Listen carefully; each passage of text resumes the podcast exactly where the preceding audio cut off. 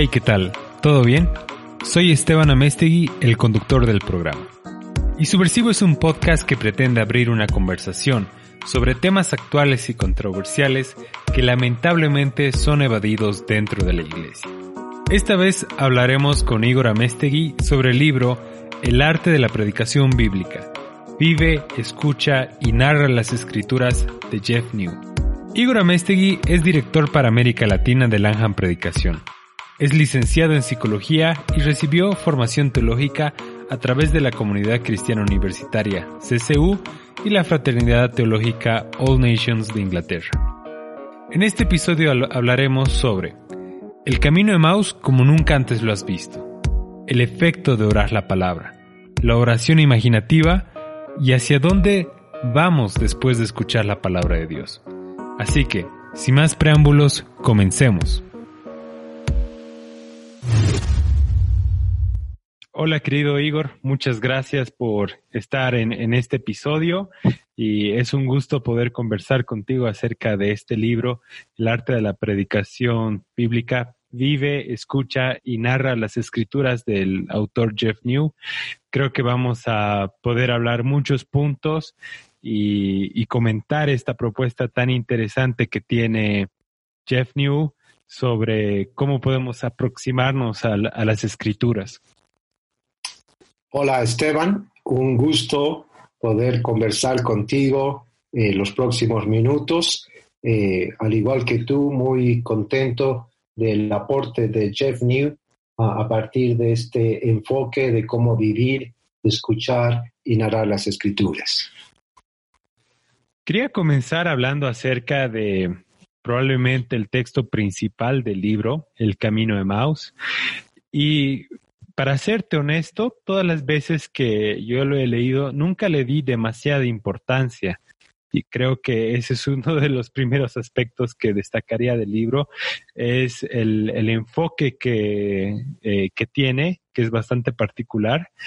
Y, y por otro lado, este, puede que muchas otras personas como yo hayan pasado por alto las riquezas que tiene este pasaje bíblico. Bueno, debo confesarte que algo similar me pasaba cuando leía este texto. Eh, parecería un texto poco relevante. Um, relata cómo dos discípulos de Jesús ese domingo de la resurrección están retornando a pie una caminata de 11 kilómetros hasta Jerusalén, están cabizbajos, eh, Jesús se une a la caminata, terminan conversando, eh, llegan a, Emmaus y Jesús eh, comparte la comida con ellos y después ellos retornan a Jerusalén. Así que parecería un texto poco relevante a una lectura rápida, superficial. Sin embargo, como tú lo dices, el estudiar en profundidad y sobre todo como nos propone Jeff New en oración, hace que este, este relato adquiera eh, nueva vida y que tenga eh, hermosas, pero hermosas lecciones para nosotros. Y justamente como tú describes esos, esas tres etapas que, eh, que tiene este relato. Al principio, los discípulos están viviendo ciertas experiencias, eh, en, cierta forma una desilusión porque su maestro, de quien esperaban que iba a ser el, el Mesías, había muerto, ya pasaron tres días y no había señales de que las cosas iban a cambiar. Entonces, a partir de sus experiencias, ellos se sentían desilusionados, eh, decepcionados y, muy tristes. Pero hay este, esta aparición de Jesús que muy atentamente los escucha y, después de un tiempo empieza a, hablar de ellos acerca de cómo Él está presente a lo largo de todas las escrituras y cómo todas las escrituras eh, han sido hechas a través de Él y, son consumadas a través de Él. Y en ese momento los discípulos escuchan a las escrituras por medio de Jesucristo y al final continúan su camino eh, a narrar.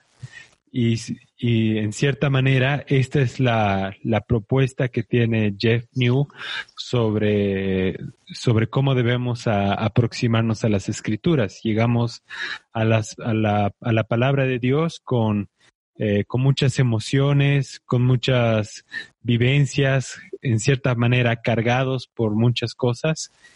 Y cuando escuchamos es que se produce este cambio eh, en nosotros.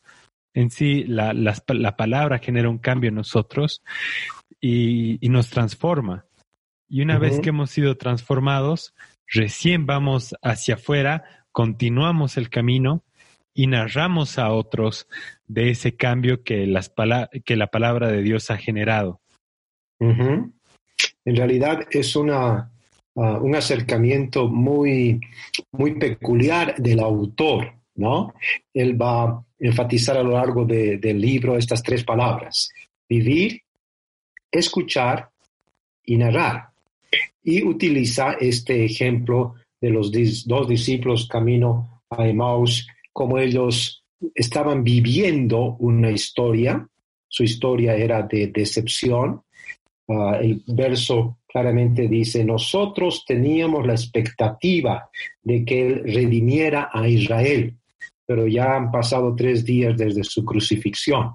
Así que la, historia que estaban viviendo era de desánimo, desaliento, desesperanza, estaban deprimidos. Así que eh, el autor ilustra ese primer punto eh, de su propuesta eh, mostrando lo que ellos estaban viviendo. Después ellos van a escuchar de labios de Jesús el estudio bíblico más extraordinario que uno podría imaginarse.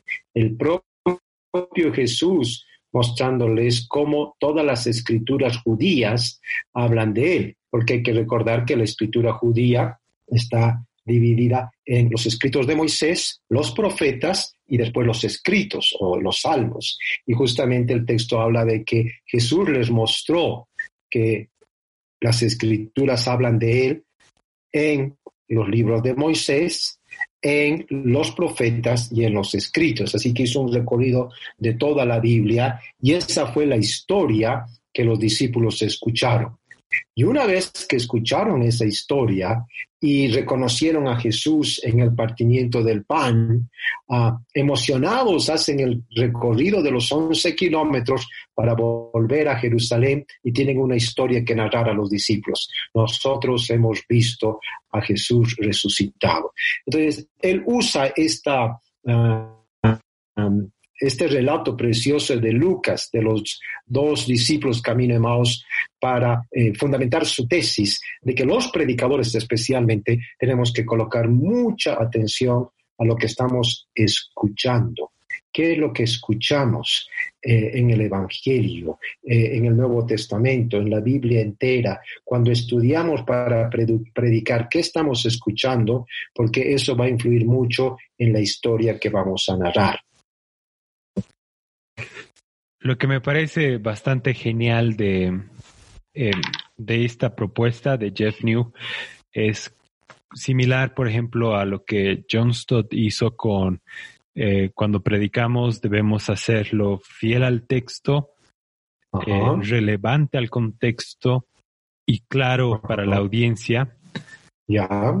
Y me acuerdo mucho escucharlo a Jorge Atienza hablar que lo que en realidad sucedió es que John Stott descubrió estas características de la predicación en la carta de Pedro. Y, y me parece que en cierta forma Jeff New ha logrado algo parecido eh, con, este, con este modelo de vive, escucha y narra las escrituras y, me llama mucho la atención que normalmente siempre nos enfocamos en el contexto eh, del, eh, del, texto original y, es, y eso es bastante bueno y nos sirve para ser fieles al texto. Pero lo interesante de este modelo es que el vive es ser conscientes de cómo estamos llegando a la palabra de Dios, cuáles son nuestras circunstancias, cuáles son nuestras vivencias, cómo nos estamos sintiendo. Exacto. Tienes mucha razón, Esteban. Yo creo que este aporte de empezar analizando al propio predicador, su contexto, su realidad, cómo llega al texto e inclusive su contexto social, eh, histórico, eh, es muy importante. Y es un aspecto que eh, en los círculos de la Fraternidad Teológica Latinoamericana, el doctor René Padilla, han enfatizado muchísimo cuando hablan de la circulación hermenéutica. Y el gran aporte de este enfoque es que ninguno de nosotros llega al texto en absoluta neutralidad. Llegamos al texto a partir de la historia, de la vida, de la cultura, del contexto en el cual nos hemos eh, criado. Y eso de alguna manera tendríamos que ah, reconocerlo va a colocar ciertos lentes con los cuales nos acercamos al texto bíblico. Si bien es cierto, Jeff no, no va a enfatizar mucho este aspecto de, los lentes y de cómo um, nuestro contexto va a influir en la manera en que leemos el texto, sí enfatiza que, que estamos viviendo una historia, que estamos viviendo una realidad y que debemos tomar conciencia de eso. Obviamente en un texto como este no podemos esperar que agote todos los temas por lo amplios que son, pero es muy cierto que nos introduce a, tomar conciencia de cómo estamos llegando hacia el texto. Y ese es uno de los otros buenos aportes del libro. Y, como mencionas, quizás eh, el análisis de cómo nosotros llegamos al texto podamos eh, encontrar en los aportes de la Fraternidad Teológica Latinoamericana. Sin embargo, el, mayor énfasis que hace Jeff en, este libro es en el escuchar. Y sin duda es una parte fundamental si nosotros no escuchamos para nosotros mismos primeramente la palabra de Dios, es muy difícil que podamos contar eh, esa historia o ese pasaje. Entonces, yo creo que los tips que vamos a ir, que, él nos da y que vamos a ir discutiendo más adelante eh, son fundamentales. Y creo que el, el quizás quitarle toda la parafernalia que podría tener eh, los términos como exégesis, hermenéutica y homilética. Cierto. La sencillez de la palabra escuchar es algo que lo hacemos todo el tiempo, es una cualidad humana básica, esencial y, realmente hay cosas que uno puede hacer para poder hacerlo bien, eh, que no son demasiado complicadas y, lo hace más sencillo, lo hace más, eh, más intuitivo en cierta, en cierta manera.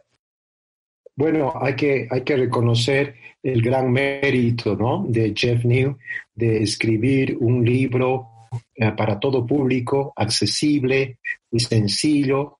Entiendo que él tiene otro, otro libro que se está traduciendo del inglés al español, que es mucho más voluminoso y que en realidad es su tesis de doctorado, donde va a hacer un abordaje ya mucho más técnico, más académico, uh, y que probablemente eh, no sería tan fácil, de fácil lectura para todo público. Eh, sin embargo, aquellos académicos que quieren una investigación más profunda del tema, eh, pronto va a salir el libro en español del mismo autor, donde hace acercamiento académico. Pero como tú reconoces, por ejemplo, hablarle a las personas que en su esfuerzo de prepararse para predicar un sermón tienen que escuchar bien las escrituras, bueno, eso facilita muchísimo la comprensión, eh, nos, nos, abre el camino y estamos dispuestos a hacerlo. Pero si entramos con términos demasiado técnicos y un lenguaje eh, rebuscado, mucha gente se sentiría frenada y no seguiría adelante en la lectura y en la aplicación de estos principios. Y precisamente las dos propuestas que tiene eh, Jeff New, el orar la palabra y la oración imaginativa, es una excelente forma de aproximarse a las escrituras sin, eh, un velo académico, sino más bien más personal y e íntimo y, ponerlo a las manos del, del Señor y del Espíritu Santo para que nos guíe en este proceso de escuchar. Y, y creo que eso ha sido, bueno, eh, gracias a Lanham, ya conocíamos antes el orar la palabra y creo que uno de los, eh, una de las grandes incógnitas que tenemos en el caminar cristiano es realmente cómo escuchar a Dios, porque eh, sabemos orar, pero muchas veces nuestras oraciones son monólogos. Y es mm. difícil pensar eh, cómo crear un diálogo con el Señor cuando muchas veces Él no nos va a hablar explícitamente con palabras o, eh, o, va a descender un ángel a explicarnos qué es lo que realmente quiere Dios decir.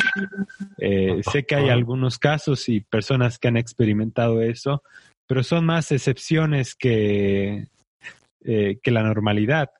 Entonces, en, en, ese sentido, yo creo que orar la palabra es eh, una manera de, comenzar a, tener un diálogo con el Señor. Sí, eh, el, autor hace una, una, propuesta de utilizar eh, la lectio divina, ah, es un término que básicamente significa una, una, lectura guiada por Dios, una lectura divina, y uh, creo que mm, es un enfoque muy, muy ah, utilizado a lo largo de la historia de, la fe cristiana, ¿no? Eh, básicamente él, propone eh, cuatro grandes etapas, la lectura, la meditación, la oración de respuesta y la contemplación. Y como tú lo señalas, eh, uno de los aportes interesantes del Ministerio de Langham a nivel de América Latina es haber incorporado el orar la palabra como el primer paso antes de hacer la exégesis o el estudio bíblico profundo. Y, yo creo que este libro de Jeff New tiene ese gran, pero ese gran aporte que me ha, encantado y eso me, mueve a, recomendar a todos la lectura de este libro, porque, sabes, Esteban, muchas veces cuando llegamos a, una nueva ciudad, a un nuevo país, y estamos promocionando el Ministerio del Ángel y hablamos de lo que es la predicación expositiva, eh, muchos pastores, mucha gente nos ha salido con comentarios como este. Eso de predicación expositiva, de quedarnos en un solo texto, es muy aburrido. Otros dicen, eh, es muy académico, es demasiado conocimiento. Otros incluso han ido más lejos y nos dicen, no, nosotros queremos una predicación mucho más espiritual, guiada por el espíritu, no tanto letra. Incluso han llegado a decir que, la letra mata, pero el espíritu vivifica. Y, terminan eh, convirtiendo este hermoso enfoque de la predicación expositiva en algo frío, eh, académico y casi ya al punto de reñido con lo espiritual. Y la verdad es que no es esa la, el aporte. Ah, yo me acuerdo que estábamos en, una capital latinoamericana. El primer día eh, empezamos justamente enseñando a orar la palabra y a mediodía en el almuerzo yo me senté con un grupo de pastores, recién los estaba conociendo, y uno de ellos dijo, si yo tuviera que retornar en este momento a mi casa, después de haber pasado solo la mañana, he pagado mi inscripción y todo por este evento. Pero si tuviera que irme en este momento, me siento tan satisfecho que no reclamaría nada y con lo que aprendí esta mañana estoy más que satisfecho. Bueno, todos nos quedamos sorprendidos en la mesa y obviamente le preguntamos, bueno, ¿a qué te refieres? ¿Qué, qué es lo que eh, ha sido para ti tan significativo? Y dijo, nunca en mi vida me enseñaron a adorar la palabra. Y si yo tuviera que retornar ahora a, casa, lo primero que voy a hacer a mi familia es reunirles y enseñarles a orar la palabra. Y realmente yo me quedé muy, muy animado, muy intrigado y de alguna manera esta misma experiencia se ha repetido en varios lugares. que las personas han dicho, empezar a estudiar el texto bíblico y estudiarlo en profundidad, en oración, o lo que otros han llamado una lectura orante de la palabra. Cambia, pero drásticamente, nuestro acercamiento al texto bíblico, lo que estamos diciendo en la propuesta de Jeff, cómo escuchamos la historia que después tenemos que narrar. Y bueno, eh, en la propuesta de Jeff, él dice que necesitamos eh, leer eh, la lectio y después de leer necesitamos meditatio, meditar en el texto y después responder en la oración y termina diciendo deberíamos quedarnos en un momento de contemplación para agradecer a Dios y para afirmar lo que nos ha enseñado. En la propuesta nuestra de, de básicamente estamos hablando de elementos muy similares. Empezamos a decir que debemos leer para escuchar a Dios, que debemos callar, hacer silencio para meditar, que debemos imaginarnos el texto para identificarnos con los autores, que oramos para responder a Dios y en último lugar hemos enseñado que debemos vivir la palabra para glorificar a Dios. Entonces, mm, este es el primer gran aporte ¿no? de, Jeff Neal, que escuchar eh, la historia, que después tenemos que convertirla en un sermón, eh, debe ser un escuchar en una profunda dimensión de búsqueda de Dios, con una espiritualidad muy genuina, ¿no? Entonces no estamos eh, simplemente yendo al texto bíblico y agarrando los comentarios bíblicos y, y, lo que otros autores han dicho sobre el tema, como si fuera tomar un libro de filosofía y tratar de entender lo que ha dicho este filósofo meramente con nuestros recursos. No, no, no. Este es un acercamiento profundamente espiritual. Y el orar la palabra es justamente lo que nos va a permitir ah, hacer este acercamiento en la presencia de Dios.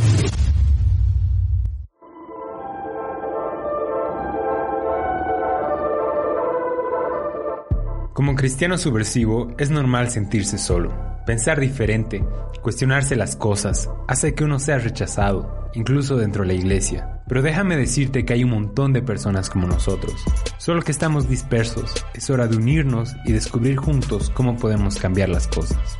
Por eso hemos creado un grupo de Facebook llamado Cristianos Subversivos, donde compartimos ideas, música, memes, prédicas y motivos de oración. Entra ahora y forma parte del movimiento. Es hora de ser el cambio que queremos ver. Eso es totalmente cierto y ciertas dificultades que encuentro con eh, orar la palabra es que a veces alguien a escuchar a eh, sin ningún contexto antes y, se le lanza esta propuesta, puede ser que piense, pero eh, base mi respuesta o la interpretación de lo que Dios quiere decirme puede ser muy subjetiva o algo por el estilo. Sin embargo, y creo que lo, lo, menciona Jeff en el libro, que es, eh, es confiar en, en, el Señor, en el Espíritu Santo, que en esta lectura orante, Él va a ser quien, quien va a hablar. Y también cuando nosotros predicamos, eh, en cierta manera esperamos que también sea Dios quien, eh, quien hable a través de nosotros. Entonces, eh, tanto que hagamos una lectura más académica, intelectual de la Biblia, de una manera u otra, estamos esperando lo mismo, que el Señor hable a través de nosotros. Entonces, qué mejor hacerlo si nuestra, si nuestra lectura no solo es académica, sino también es orante y, dejamos eso en las manos del Señor. Y algo que me llama la atención es que eh, por más que es una muy buena técnica, no funciona con todos los textos bíblicos o algunos textos bíblicos eh, suelen ser un tanto más difícil, más difíciles para aplicar esta técnica. Eh, se me viene a la mente historias, parábolas, eh, es, posible hacerlo, pero no es tan fácil. Eh, ¿Qué textos dirías tú que funcionan mejor para orar la palabra? La verdad, Esteban, mm, este es un aspecto en el cual no estoy 100% de acuerdo con el autor. Ah, el autor nos ah, anima a reconocer que lo que después él desarrolla como la oración imaginativa es mucho más adecuada para los, los evangelios y, la lectura orante eh, en realidad se puede aplicar a cualquier texto de la Biblia. Um, obviamente las narraciones eh, son siempre muy atractivas, eh, justamente cuando hablamos de la imaginación, eh, en los textos narrativos podemos utilizar mucho esta facultad de imaginarnos y de colocarnos en la situación de los discípulos, pero en realidad, eh, sobre todo el orar la palabra, es un acercamiento que lo podemos aplicar desde Génesis, Apocalipsis, eh, pasando por los géneros narrativos, proféticos, sapienciales, los evangelios, Apocalipsis, todos los géneros porque como estamos describiendo, es, es un diálogo eh, muy honesto con Dios a través de lo que su palabra nos está, nos está diciendo. Entonces, eh, para mí, el orar la palabra eh, es un acercamiento a, toda la escritura.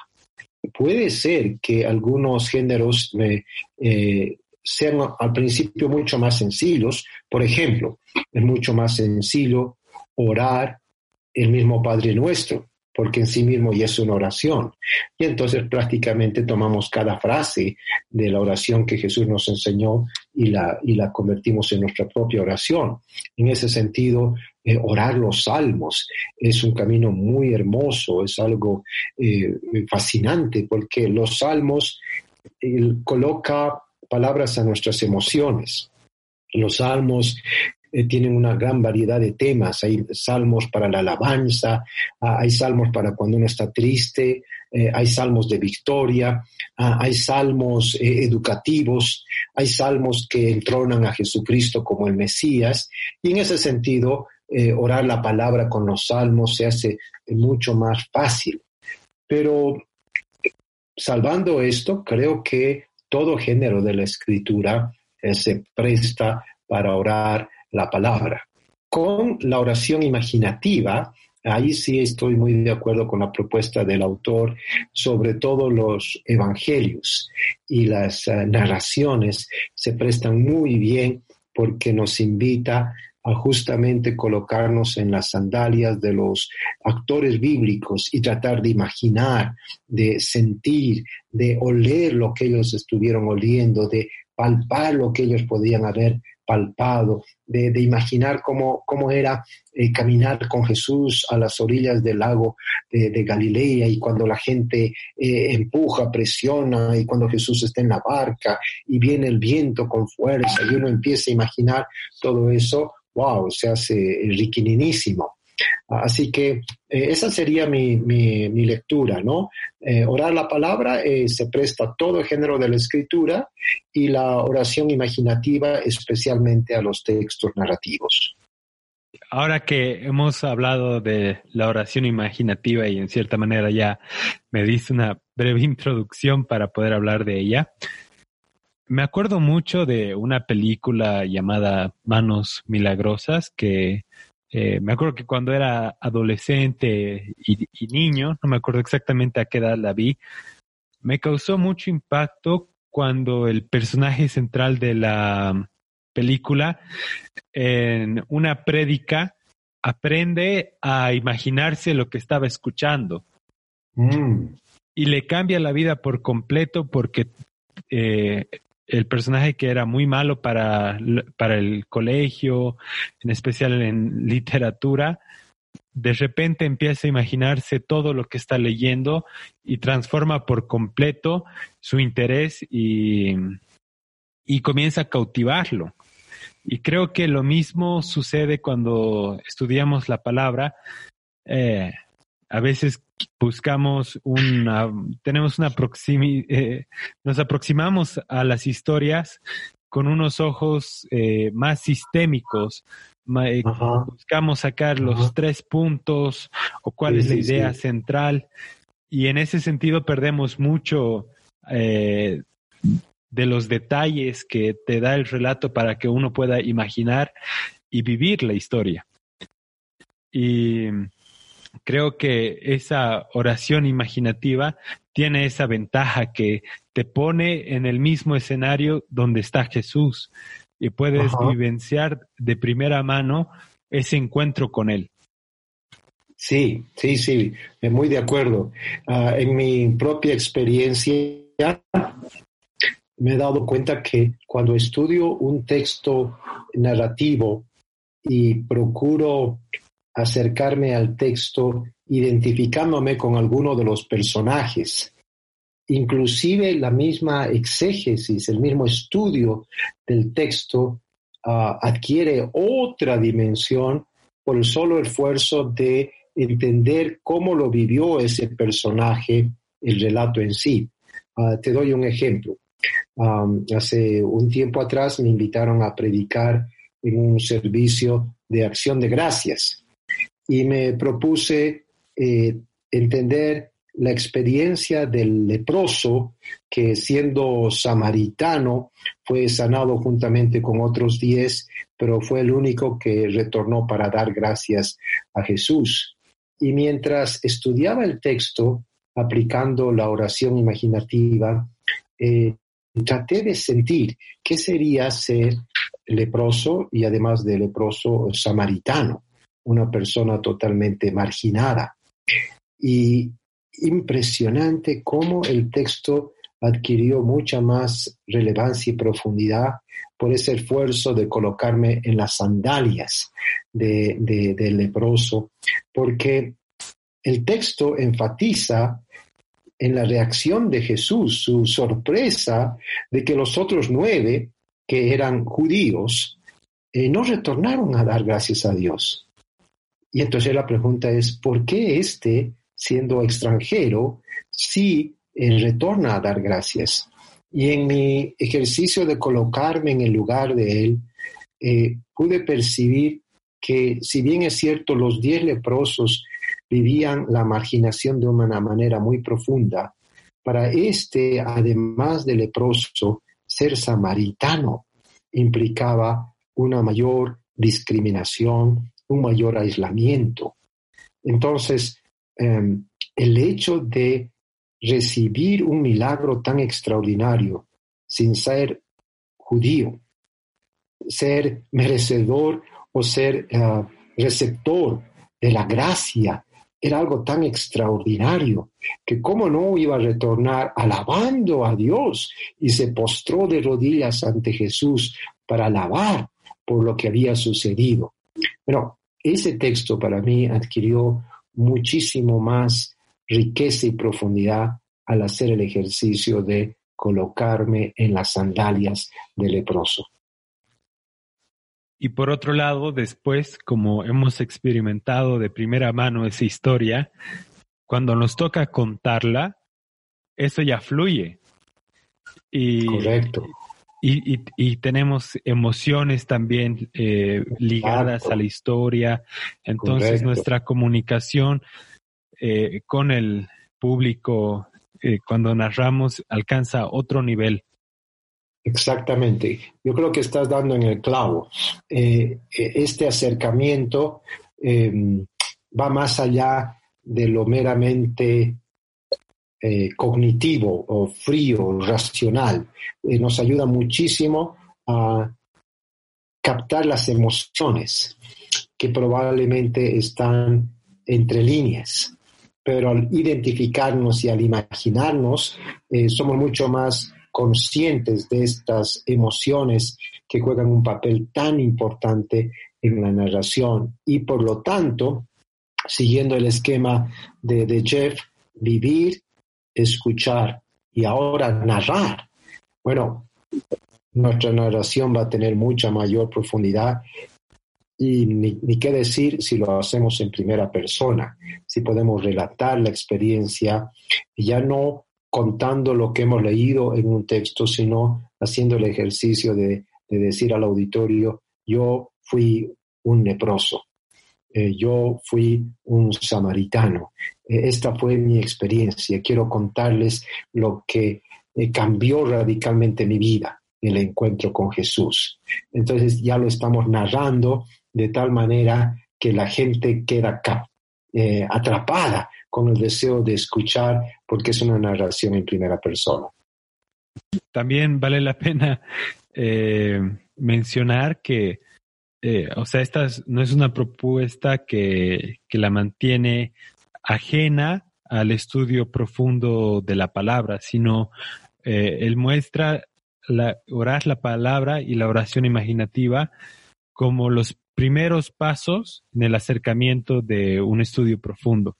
Entonces, eh, él eh, propone igual anotar cuál ha sido nuestra oración o cuál versículo hizo más eco cuando estábamos orando. Y, él sostiene también que en una la gran parte de las veces va ese también va a ser su idea central y, sin embargo creo que vale la pena recalcar que eh, ambas prácticas no reemplazan al estudio profundo. Entonces es como un paso de todo el proceso. Creo que cuando leí el libro me emocioné mucho y la siguiente prédica que a mí me tocó dar, eh, me quedé mucho con, eh, con mi experiencia personal y con las cosas que me habían llamado la atención del, eh, del texto cuando hice estas prácticas, pero, sin embargo, no hice el trabajo de pulir cuál era mi idea central y cómo se conectaba con los otros puntos. Y a la hora de predicar, tenía todas estas emociones y, cosas que quería compartir, pero no sabía con qué estructura o en qué proceso lo iba a seguir. Entonces, eh, esto no reemplaza en ningún momento el proceso de preparación que, que, se, que se muestra con eh, las clases de predicación expositiva que ofrece el Langham Predicación o que puedan tomar en otro lugar, sino véanlo como algo que, una herramienta que pueden incorporar en su arsenal. En realidad eh, es interesante cómo Jeff coloca dos ejemplos eh, y tiene dos capítulos enteros para mostrar cómo eh, inicia la preparación de un sermón aplicando el orar la palabra, la oración imaginativa, pero eh, en el mismo proceso y en el mismo capítulo eh, nos muestra cómo esa idea inicial se va ampliando, se va enriqueciendo cuando incorpora otras herramientas de estudio. En ese sentido, me encanta cómo nuestros amigos, colegas en Colombia han, eh, resumido lo que es orar la palabra. Ellos dicen, orar la palabra es la exégesis en el espíritu. Y lo, lo definen como el primer paso en el trabajo de estudio profundo del texto. Cuando decimos primer paso, queremos decir que hay otros pasos que deben continuar. Entonces, eh, este es eh, si lo quieren, un ejercicio de afinar el oído para escuchar lo que el Señor nos está diciendo. Es un paso esencial, pero no es el único. Y tenemos que aplicar las otras herramientas que hemos enseñado sobre cómo eh, preparar un sermón, eh, sobre todo un sermón expositivo. Y muchas gracias por mencionar eso, porque hay que destacar la capacidad educativa que tiene Jeff New. Exacto. debe saber mucho de principios de andragogía o educación de adultos, porque normalmente los libros, eh, y en especial eh, los libros de no ficción, te describen puntos o te, te relatan procesos que uno debe seguir, pero casi con fórmulas algorítmicas y, procedimientos metodológicos. Y en cambio, Jeff New camina contigo todos estos pasos y, te acompaña a medida que tú vas eh, aprendiendo a orar la palabra, o tener una oración imaginativa. Y creo que ese es un tiene mucho valor eh, esta obra que no es algo meramente intelectual o académico, sino también te, te facilita el proceso de que tú mismo lo puedas experimentar. Y hoy en día en que tendemos a despreciar los libros un tanto porque el lenguaje audiovisual es más atractivo o más fácil de procesar o un artículo de, un blog te lo puedes resumir de, de, manera más sencilla. Yo creo que este libro, que además no es muy largo, eh, no solo te describe los pasos, sino también te invita a realizarlos junto al autor. Muy de acuerdo. Es el gran mérito del escritor de ejemplificar todo lo que ha enseñado y mostrar el proceso que él mismo vive desde el momento en que eh, ora un texto, usa la oración imaginativa y cómo eso va terminando en un bosquejo milético, en una ah, propuesta de cómo lo ha predicado. Así que ese es el otro gran aporte del libro. Y bueno, el último capítulo, estamos tratando de comentar el libro sin eh, entrar en muchos spoilers y como les decimos, eh, no es que hay una idea o algo así que nosotros les podamos decir que les arruine completamente el libro, sino es más eh, una invitación a caminar junto al, al libro entonces, no se preocupen de escuchar este podcast, no se están perdiendo de mucho, más bien es para darles, eh, eh, darles un pequeño aperitivo de lo que es el libro y que se antojen poder leerlo. Y, y es una experiencia completamente distinta caminar junto al autor a través de estas prácticas. Y eh, les invitamos a, a leerlo, a poder conseguirlo. Nosotros vamos a compartir los vínculos para que puedan acceder a él eh, a través de la editorial Puma, Ediciones Puma. Y eh, el último capítulo menciona hacia dónde nos lleva el camino a Emmaus. Eh, ¿qué, sucede después? Y, creo que Igor predicó recientemente sobre este texto, así que él nos va a poder brindar un, a partir de su estudio, eh, hacia dónde lo ha llevado este camino. Efectivamente, em, ah, me, sucedió algo muy interesante después de haber eh, leído el libro, de haber eh, estudiado nuevamente, de haber orado el relato de los dos caminantes a Emmaus. recibí una invitación para um, enfocar en este tiempo de, pandemia, cómo podríamos acompañar emocionalmente a, la gente que está sufriendo eh, por razones de la enfermedad, la muerte de un ser querido, la falta de trabajo, la incertidumbre del futuro. Y, y bueno, realmente me siento agradecido porque el Señor me permitió ver en la manera en que el Señor Jesús se acercó a estos dos discípulos que estaban totalmente desanimados. Ellos dijeron, teníamos la expectativa de que Jesús redimiera a Israel, pero ya son tres días de que ha sido crucificado. Entonces, eso me permitió ver eh, un elemento eh, de, de, relación con nosotros que estamos sufriendo una etapa tan dura y de igual manera nos sentimos eh, desanimados. Eh, podríamos seguir con la ilustración de caminando cabizbajos, de, estar eh, con esta tremenda sensación de vacío. Pero el relato termina mostrándonos que estos dos discípulos volvieron prácticamente corriendo, llenos de alegría, justamente a narrar la historia real que se encontraron con Jesús.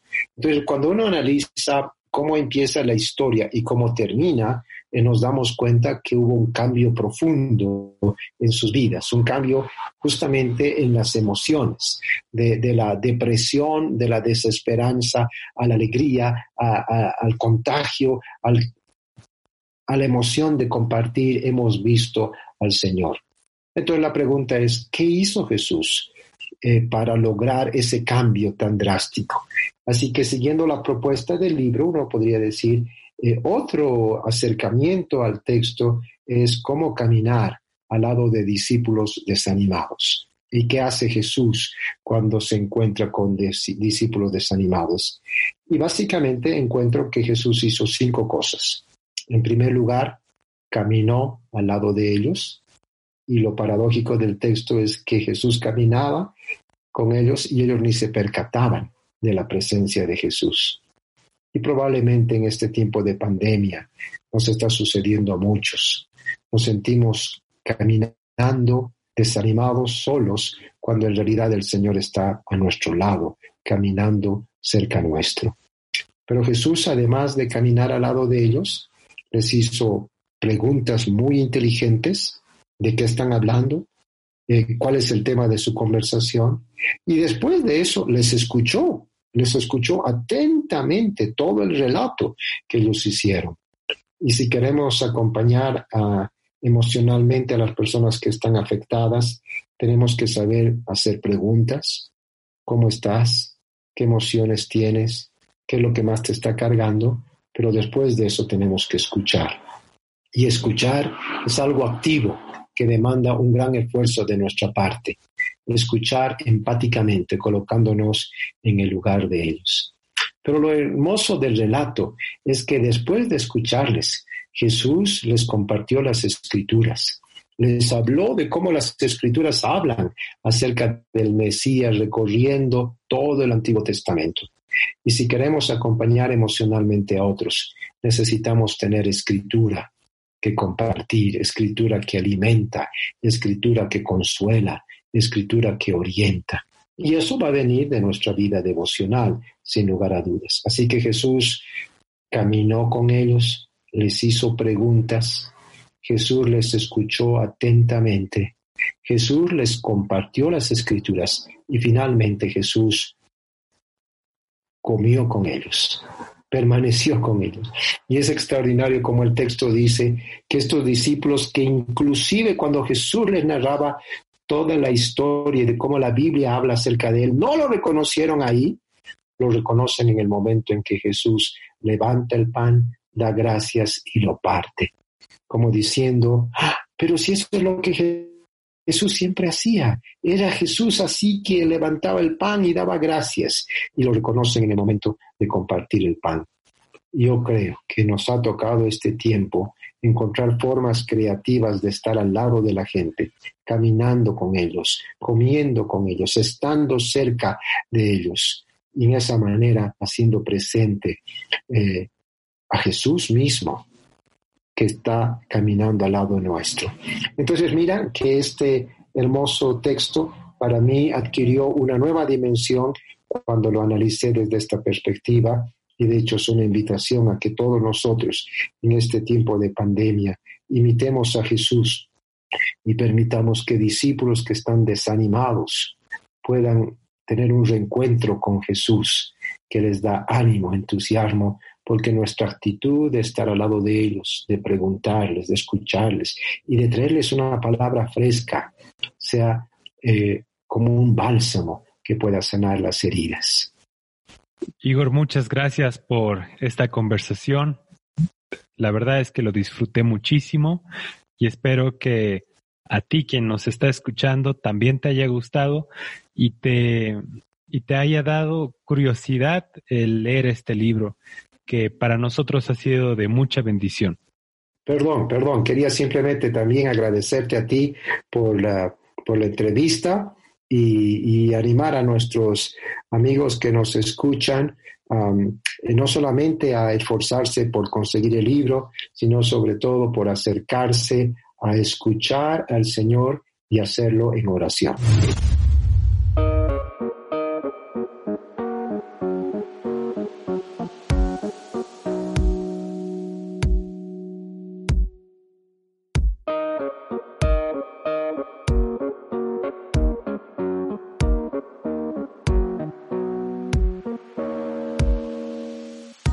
Siempre es bueno hablar con Igor y mejor aún si es sobre libros.